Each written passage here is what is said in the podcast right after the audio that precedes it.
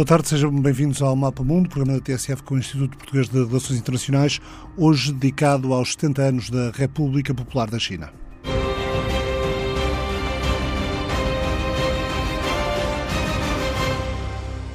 A República Popular da China celebra hoje 70 anos. Lá no Oriente já é início de noite. 150 mil pessoas na Praça Tiananmen, enorme parada militar. Discurso de Xi Jinping de apenas alguns minutos. O presidente falou da, da visão que tem do sonho chinês de rejuvenescimento nacional e de proeminência global. Xi afirmou que nenhuma força pode parar a China, que o século da humilhação já é passado. Não deixa de ser um sinal interessante que Xi tenha aparecido aliado pelos antecessores, Hu Jintao e Yang Zemin, cujas aparições em público são extremamente raras, uma demonstração de solidariedade e união nacional face aos desafios internos e externos em relação a Hong Kong, horas antes dos protestos terem escalado e de um manifestante ter sido alvejado pela polícia, que acusa os manifestantes de terem atirado ácido corrosivo na direção dos agentes policiais antes dos eh, protestos terem aumentado de intensidade em Hong Kong. O presidente chinês reiterou o empenho no modelo Um País, Dois Sistemas, mas não deixou de afirmar que o governo central vai continuar a proteger a estabilidade a longo prazo de Hong Kong e Macau, bem como o objetivo da reunificação pacífica com Taiwan, repetindo assim uma mensagem que foi frequentemente usada por aqueles que lhe antecederam no cargo desde Deng Xiaoping. A própria frase Um país, dois sistemas apareceu na parada esta terça-feira em Pequim, com placares a formarem a frase o futuro de Hong Kong será melhor. Pedro Tadeu, jornalista, um dos responsáveis do site Plataforma, portal notícias em português, inglês e mandarim, plataformamedia.com. Eh, Pedro Tadeu viveu este dia histórico na capital chinesa. Foi uma festa vermelho e amarelo, as cores da bandeira chinesa, a comemorar os 70 anos da China Popular, eh, uma coisa com uma dimensão gigantesca. Eu creio que durante a parada passaram perto de 300 ou 400 pessoas à minha frente. À estavam 150 mil. Primeiro foi a parada militar, o espetáculo de armamento, de ordem unida, de tropas a marchar eh, de uma forma ordenada, tudo com dimensões muito grandes. Foi mostrado um míssil que, no final dessa parada militar, um míssil que estava à espera que fosse mostrado intercontinental, capaz de atingir os Estados Unidos, foi muito aplaudido. Uh, antes disso, discursou durante apenas 10 minutos o dirigente chinês, o Xi Jinping, um discurso de cariz patriótico, não sei se com muita relevância política, se não tive a oportunidade de obter ainda a tradução. Uh, uma coisa curiosa é que o fio abriu com três bandeiras, a bandeira do Partido Comunista, a bandeira da China e a bandeira da, do Exército, da, das Forças Armadas, uh, e ao longo de todo o desfile, o símbolo do Partido Comunista apareceu só mais três vezes. Portanto, há aqui, apesar de tudo, uma menorização do partido e da relação dele com o Estado, que noutras situações não, não, não era feita desta maneira. O relato de Pedro Tadeu, esta manhã, na manhã da TSF, a parada um, a assinalar os 70 anos da República Popular da China foi dividida em três partes, representando as três eras da República Popular, a era de Mao, a era das reformas e abertura com Deng Xiaoping e a era da proeminência global com o atual presidente. O líder que viu abolida constitucionalmente a limitação de mandatos assinou para o próprio retrato, acompanhado da frase levar a cabo o pensamento de Xi Jinping sobre o socialismo com características chinesas para uma nova era. Para debater este aniversário redondo da República Popular da China, temos aqui dois investigadores do IPRI, do Instituto Português de Relações Internacionais, Carlos Gaspar e Raquel Vaz Pinto. Eh, começo pela Raquel, também é professor de Estudos Asiáticos na Faculdade de Ciências Sociais e Humanas da Universidade Nova de Lisboa. Eh, Raquel, a China está no momento de de afirmação global, não só pela, pela pujança económica, embora sem o, sem o crescimento anual de dois dígitos, como, como conheceu num passado relativamente recente, eh, mas também por uma vontade de exercício de poder político e de influência nas decisões a nível global. Sendo essa influência legítima, tendo, tendo em conta a história e a dimensão Uh, que a China tem no mundo, o peso que a China tem até basta em termos demográficos, uh, que impacto é que que essa vontade de afirmação global está a ter ou pode ter uh, em termos políticos no mundo?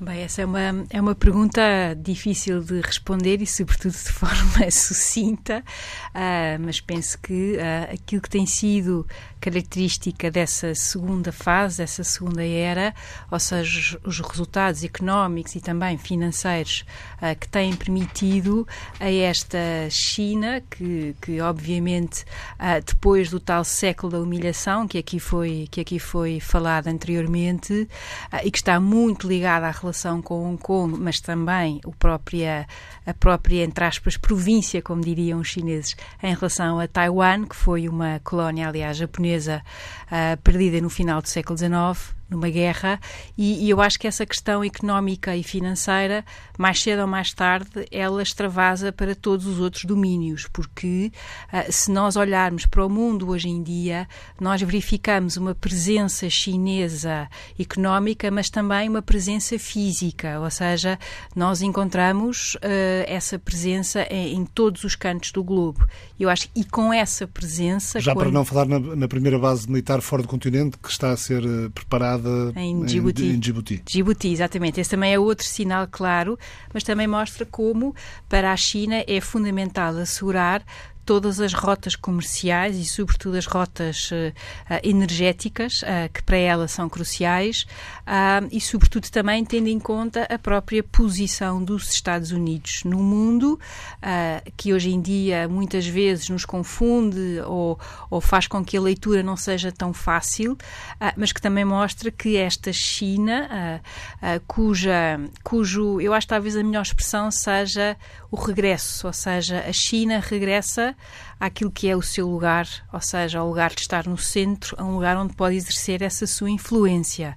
E esse é um aspecto aqui importante, porque, mais uma vez, toca nas questões da história, toca nas questões do passado uh, e, obviamente, é uma mensagem uh, di dirigida aos próprios Estados Unidos da América que pela sua presença, uh, sobretudo a partir da segunda metade do século XX, uh, têm aqui e têm funcionado com o seu papel de fiel da balança. E, portanto, uh, para essa China, seja através de outro projeto, que tem sido, aliás, um projeto de Xi Jinping, que é a ideia da, da Belt and Road, ou seja, a tal, as tais, a nova rota da seda e a rota uma marítima. Uma faixa, uma rota. Exatamente. Eu, uma faixa, uma rota, confesso, não gosto muito de dizer, aquilo não me soa assim muito bem, acho que Belt and Road mantém assim algum elan, ainda assim, apesar de não ser português. Um, tudo isso está relacionado com essa expansão.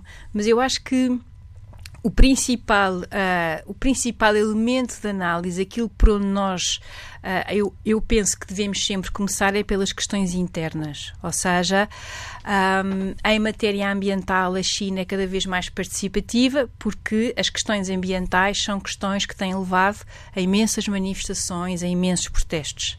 A própria Belt and Road, a faixa e rota, uh, também tem um elemento uh, interno muito importante porque visa desenvolver aquelas províncias mais no interior da China e, e províncias que, na perspectiva de Beijing são províncias muito uh, complicadas, como seja Xinjiang ou o próprio Tibete. Portanto, há sempre um elemento interno, um elemento doméstico. É tão importante como, a, como, como o desejo de, de proeminência global, as reivindicações internas? Eu acho que as questões internas são mais importantes uh, que as questões globais, embora elas estejam sempre interligadas, porque um, o objetivo do partido uh, é manter o monopólio do poder político e, portanto, nesse aspecto, aquele conceito que é muito falado na literatura do partido Estado continua vivo e, e, e, de boa saúde, ou seja, há sempre esta preocupação interna, seja do ponto de vista da legitimidade, seja na própria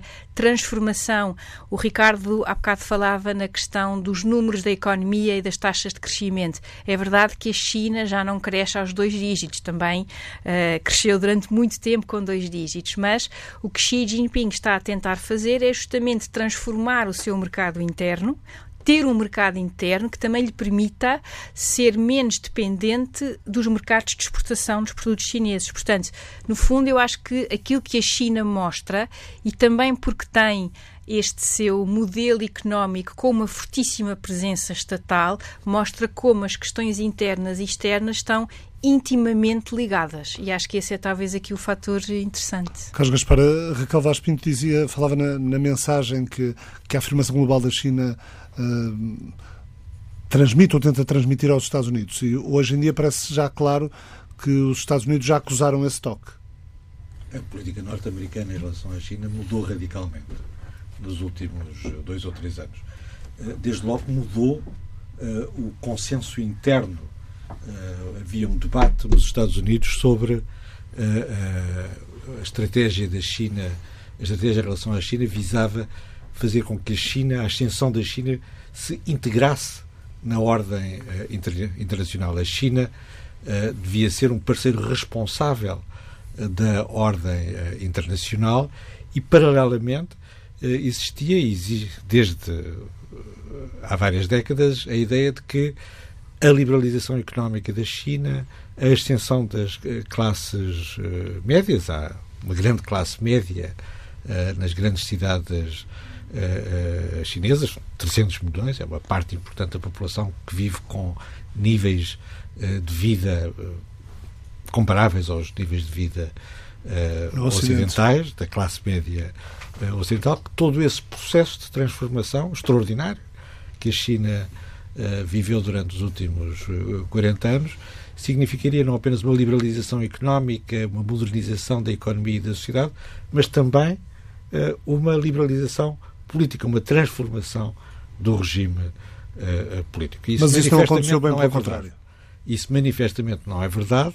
Uh, uh, o Partido Comunista teve sempre muito em conta essa tese norte-americana e soube sempre combinar, Tiananmen, em 1989, é a demonstração disso, tentou sempre combinar o domínio do Partido Comunista com as estratégias de modernização da economia e da uh, sociedade e conseguiu consolidar a sua posição e a sua legitimidade política interna nesse processo de modernização económica e social. Isso significa que, do lado dos Estados Unidos, finalmente há o reconhecimento de que uh, a ideia de que a China ia completar a sua transformação económica e social com uma mudança política interna, que essa tese não é verdadeira, que isso não se passou e a partir daí a, a, a ascensão da China passa a ser reconhecida como uma ameaça ao primato internacional dos uh, uh, Estados Unidos. É uma mudança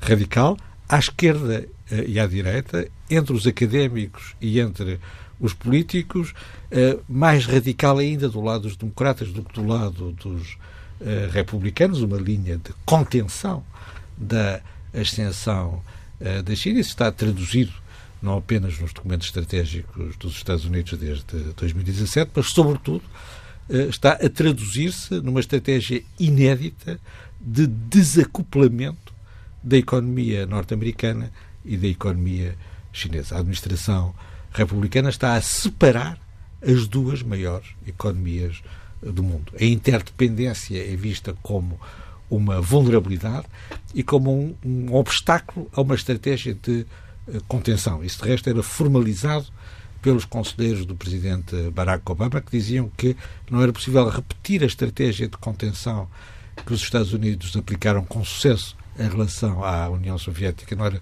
possível replicá-la em relação à China, porque existia uma interdependência económica, porque a China estava integrada na economia internacional, a União Soviética nunca tinha estado integrada na economia uh, uh, internacional e nunca tinha havido relações eh, económicas bilaterais relevantes entre os Estados Unidos e a, a, União Soviética, ao contrário do que acontece com a China, o tal parceiro responsável que, afinal, uh, decepcionou os norte-americanos.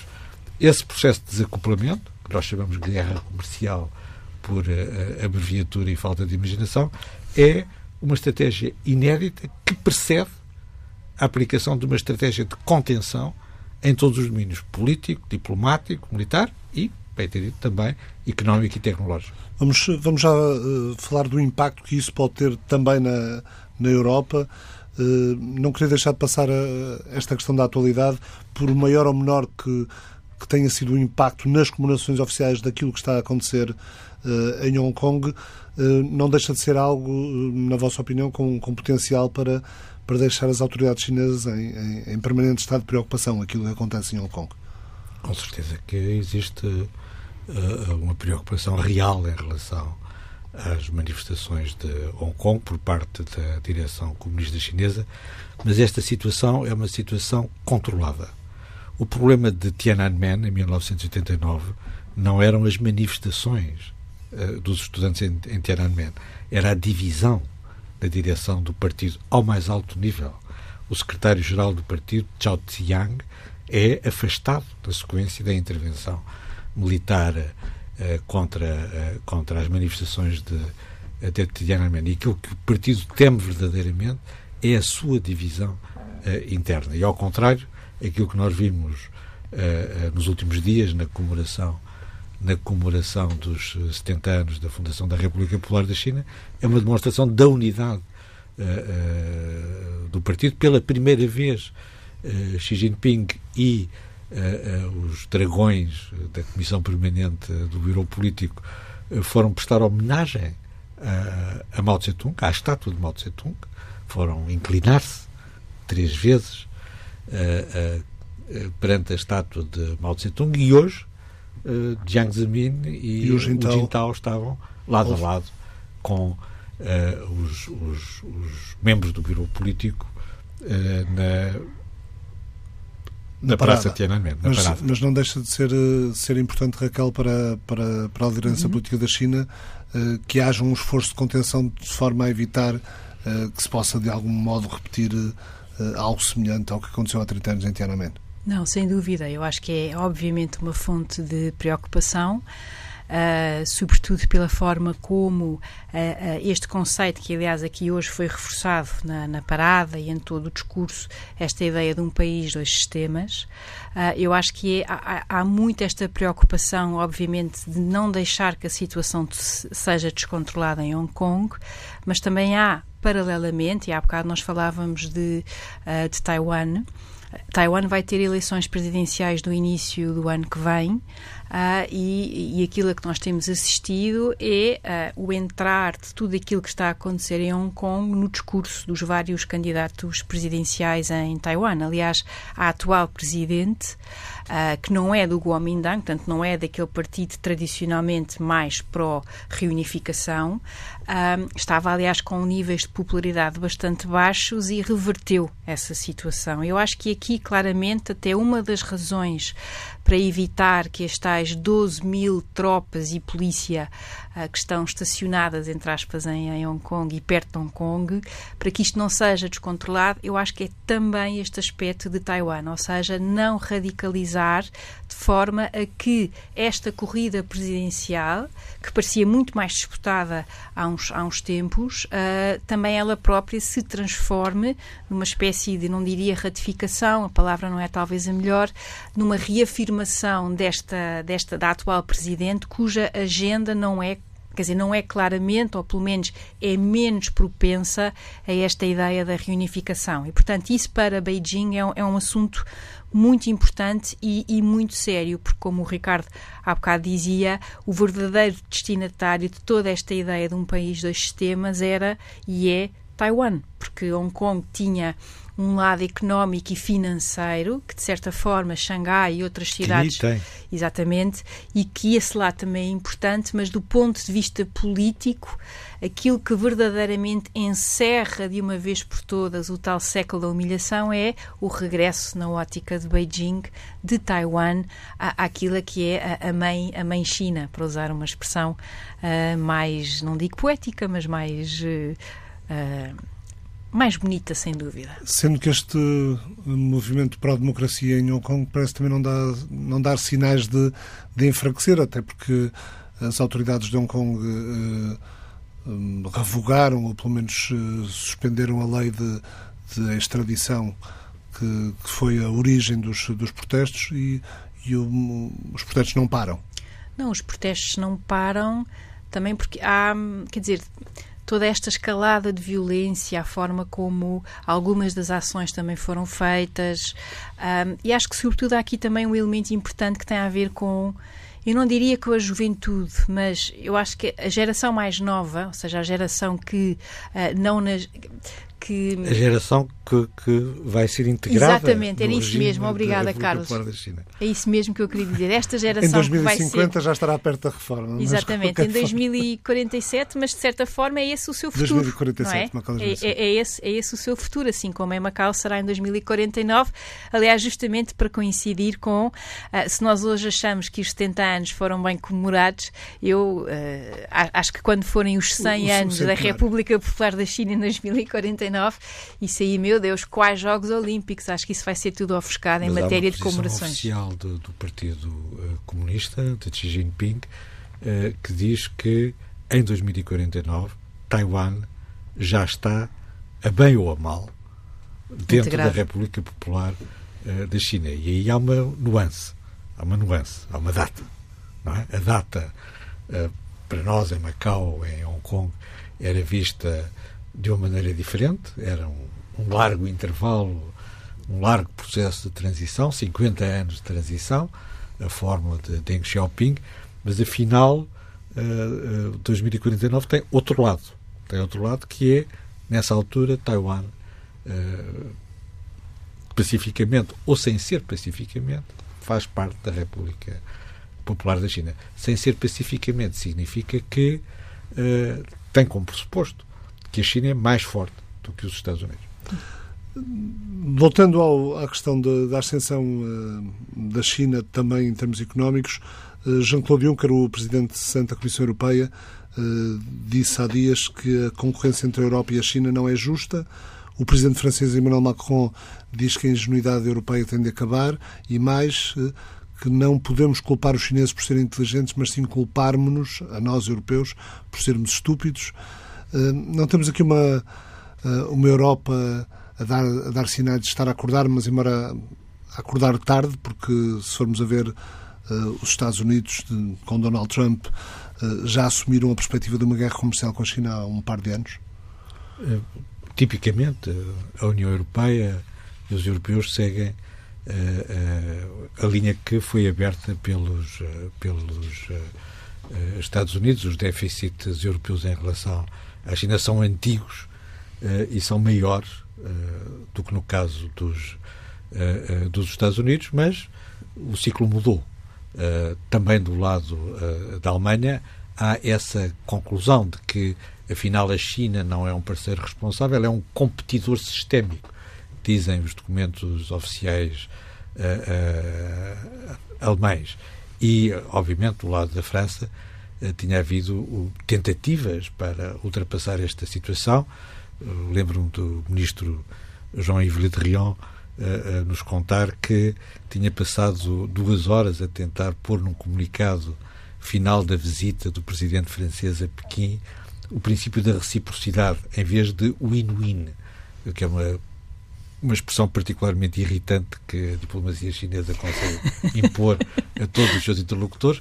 E aqui, mais uma vez, a reciprocidade não uh, uh, não entrou. A reciprocidade não faz parte do caderno de encargos do Partido Comunista e, portanto, não, não entrou. E, obviamente, a lição é, é evidente. Portanto, há também, e muito rapidamente, desta vez, com Jean-Claude Juncker, a Comissão Europeia aprovou um novo sistema de screening, de avaliação dos investimentos externos, que é dirigido essencialmente contra a China, para avaliar se, uh, uh, se esses investimentos põem em causa ou não põem em causa interesses de segurança nacional dos Estados-membros da União Europeia, imitando mais uma vez os Estados Unidos, o Congresso dos Estados Unidos já criou uma comissão uh, nesse sentido, que tem, aliás, atuado de uma maneira muito incisiva, designadamente em relação às empresas tecnológicas, que são, nos Estados Unidos como na Europa Ocidental, ou no Japão ou na Coreia do Sul, a questão é, crucial na penetração chinesa. Uma das, uma das propostas uh, recentemente apresentadas pela Comissão Europeia é essa, uh, no sentido de levar os Estados-membros a analisar o investimento externo estrangeiro. A outra é restringir o acesso chinês ao mercado europeu de contratos públicos, uh, uma vez que não há tal reciprocidade e há vários setores da, uh, da economia chinesa que não estão, pelo menos ainda, abertos ao, ao, capital estrangeiro. o Ministro dos Estrangeiros, Augusto Santos Silva, dizia numa entrevista ao Diário Notícias no sábado que o problema não é a China querer ser um dos grandes poderes do mundo, o problema é saber se esse processo de afirmação da China se faz no respeito por aquilo que a União Europeia entende ser uma ordem internacional baseada em regras. Raquel. Não, sem, sem dúvida. Eu acho que esta, esta questão das, das regras, seja do comércio, seja dos investimentos, eu acho que aqui, e corroborando aquilo que o Carlos estava a dizer, a Alemanha foi aqui o, o, o, o país, no fundo, para usar uma expressão mais que nós usamos na, quando estamos a falar dos Estados Unidos e das eleições, o swing state, não é? Ou seja, foi aqui claramente o, o Estado que, no seguimento de toda uma série de compras bastante, um, até diria, ostensivas de empresas de alta tecnologia uh, que se começou... Já são 300 mil milhões de investimentos chineses na Europa, mais de centena e meia de empresas compradas exatamente, ou com parte de capital chinês. Porque... É um número que está a cair vertiginosamente. Exatamente. O investimento chinês caiu 90% nos últimos 12 meses nos Estados Unidos e há um movimento paralelo dos investimentos chineses, de queda dos investimentos chineses na Europa.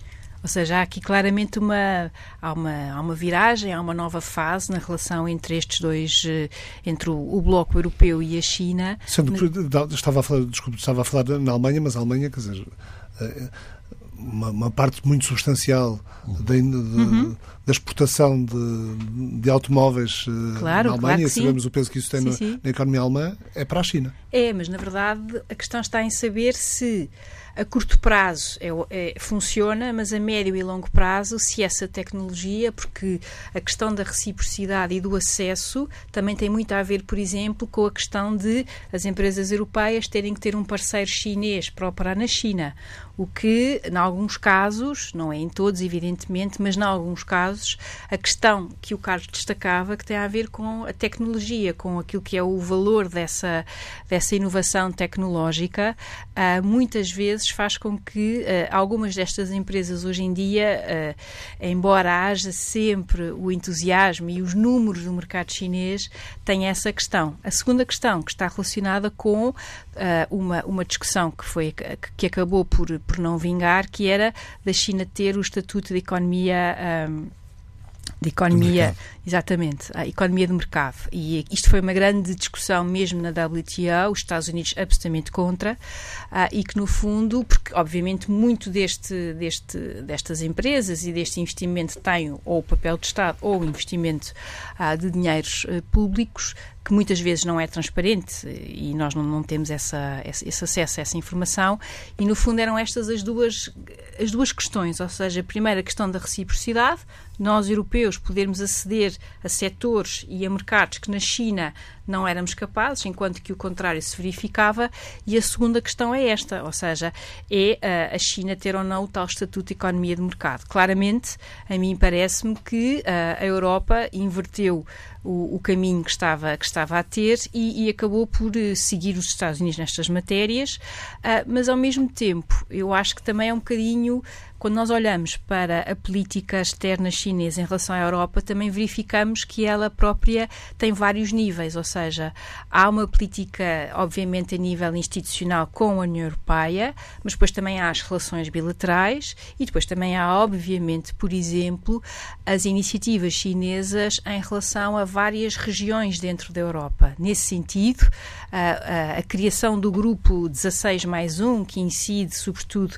na região dos Balcãs, e nos, nos países de Visegrad, um, é, é, tem, tem, no fundo, acentua esta ideia da China como concorrente em muitos dos aspectos da própria força e do própria, da própria ideia desta União Europeia. Portanto, voltando à questão das regras, no fundo, ah, se eu pudesse resumir, está cada vez mais solidificada esta ideia de que em algumas das regras importantes do comércio internacional a China não cumpre essas regras e, portanto, deve deixar de ter um tratamento que até há pouco tempo, ou até há alguns anos, tinha uh, de, forma, uh, de forma declarada. E também gostava muito de reiterar este comentário do Carlos. Eu também.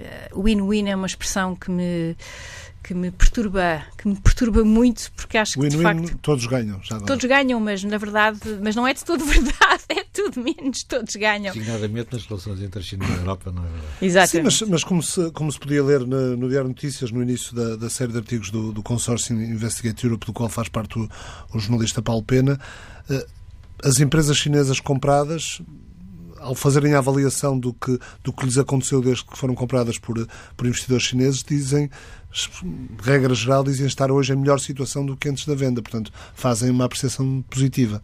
Ou seja, a Europa, a Europa com, com receio da excessiva dependência, mas as empresas a dizer o que nos aconteceu até foi bom. Pois, mas uh, não são as empresas que devem determinar a política europeia, são os interesses europeus interpretados politicamente. E aí a questão do, do, das regras e da ordem uh, internacional é importante. Há aqui um equívoco entre aqueles que equacionam a ordem multilateral com a ordem liberal. se nós estamos a falar da ordem multilateral, os chineses, os russos não têm nenhum problema com a ordem multilateral. toda a gente pode ser multilateral à sua maneira.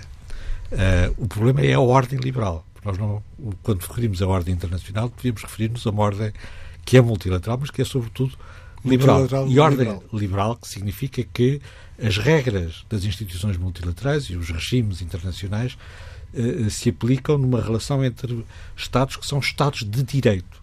Isso significa que quando uma empresa tem um problema, há um poder judicial livre e independente que pode agir para resolver esse problema. Isso não existe nem na China, nem na Rússia, para não ir uh, mais longe. Portanto, a questão da ordem, posta corretamente, uh, tem uh, uma resposta perfeitamente evidente, que é que a China, tal como a Rússia, é contra a ordem liberal. Pode aceitar a ordem multilateral, com certeza, está na Organização Mundial do Comércio, tira partido disso, perde a maior parte dos casos que são postos à Organização Mundial do Comércio, de qualquer maneira, a questão mais importante não é, eh, eh, não é essa. Tem um acesso extraordinário aos mercados internacionais a partir da, da sua entrada pela mão dos Estados Unidos na Organização Mundial do Comércio e, paralelamente, os últimos estudos indicam isso, eh, desde que a China entrou na Organização Mundial do Comércio, travou a sua liberalização económica. Ao contrário do que era o pressuposto dos Estados Unidos de que a entrada na Organização Mundial do Comércio e acelerar a liberalização uh, económica. E, ao contrário, as empresas estatais na China têm cada vez mais peso desde uh, eh, 2001 e há uma inversão da tendência de liberalização económica interna e um controle acentuado do Partido Comunista sobre as empresas privadas que nós tratamos como se fossem empresas privadas uh, europeias ou uh, ocidentais. Há aqui um equívoco fundamental que foi ultrapassado em Washington e em Bruxelas e em Berlim. Esse equívoco foi ultrapassado, mas essa mensagem ainda não chegou às periferias. Sendo, sendo a política externa, como disse, definida pelos Estados e não pelas empresas, em princípio. Em princípio. Acredita que países membros da União Europeia, como Portugal, terão capacidade para resistir às pressões dos Estados Unidos por causa da rede 5G e do papel da empresa chinesa Huawei? Vamos ver, é uma questão uh, muito complexa. As empresas uh, uh, que têm parcerias com as, as empresas chinesas são a favor das empresas chinesas. Vamos ver se são essas empresas que determinam a política externa dos Estados ou não há sempre o risco de, de, de alguma desintonia europeia na, na, na, relação com a China ou entre os Estados-membros. A Raquel falava há pouco na, no, no grupo 16 mais 1, que inclui muitos países da zona dos Balcãs e da Europa uhum. do Leste, a maior parte deles membros da, da União Europeia, outros candidatos a membros da, da União Europeia, um, vão dando sinais de algum distanciamento daquela que tem sido a linha tradicional da União Europeia no que diz respeito aos direitos humanos. Uh, Portugal apesar das ligações empresariais e comerciais com a República Popular da China, não deixou de apresentar no Conselho de Direitos Humanos da ONU um apelo a Pequim para o respeito dos direitos humanos, nomeadamente no caso dos iogures. Sim, é. Mas isso não acontece com todos os países europeus.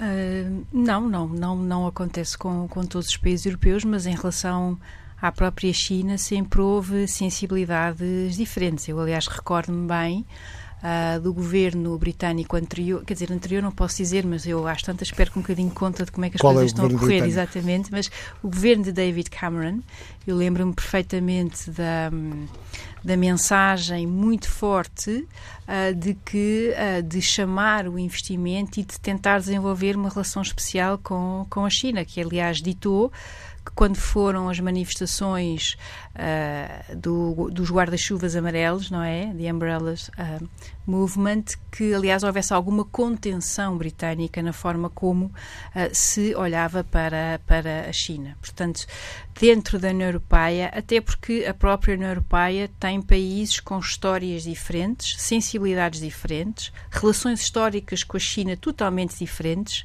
Nós portugueses aí somos talvez a exceção mas depois quando olhamos para países como a Hungria ou como outros em que essa relação com a China não tem qualquer peso histórico, não é? Portanto, essas sensibilidades sempre existiram e eu acho que vão continuar a existir.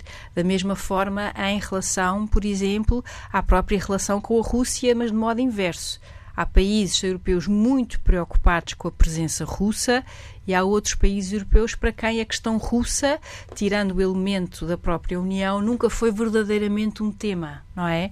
Ah, e portanto eu acho que aí, para mim, o que é interessante ver nesta Europa de Leste ou nesta Europa Oriental e Europa Central é um, e em muitos países que a própria Rússia considera serem mais da sua área tradicional de influência, é ver até que ponto é que estes investimentos chineses uh, até onde é que a Rússia vai uh, passar a olhar ou não para estes investimentos chineses, como também concorrência à sua própria área de influência na ótica de Moscovo.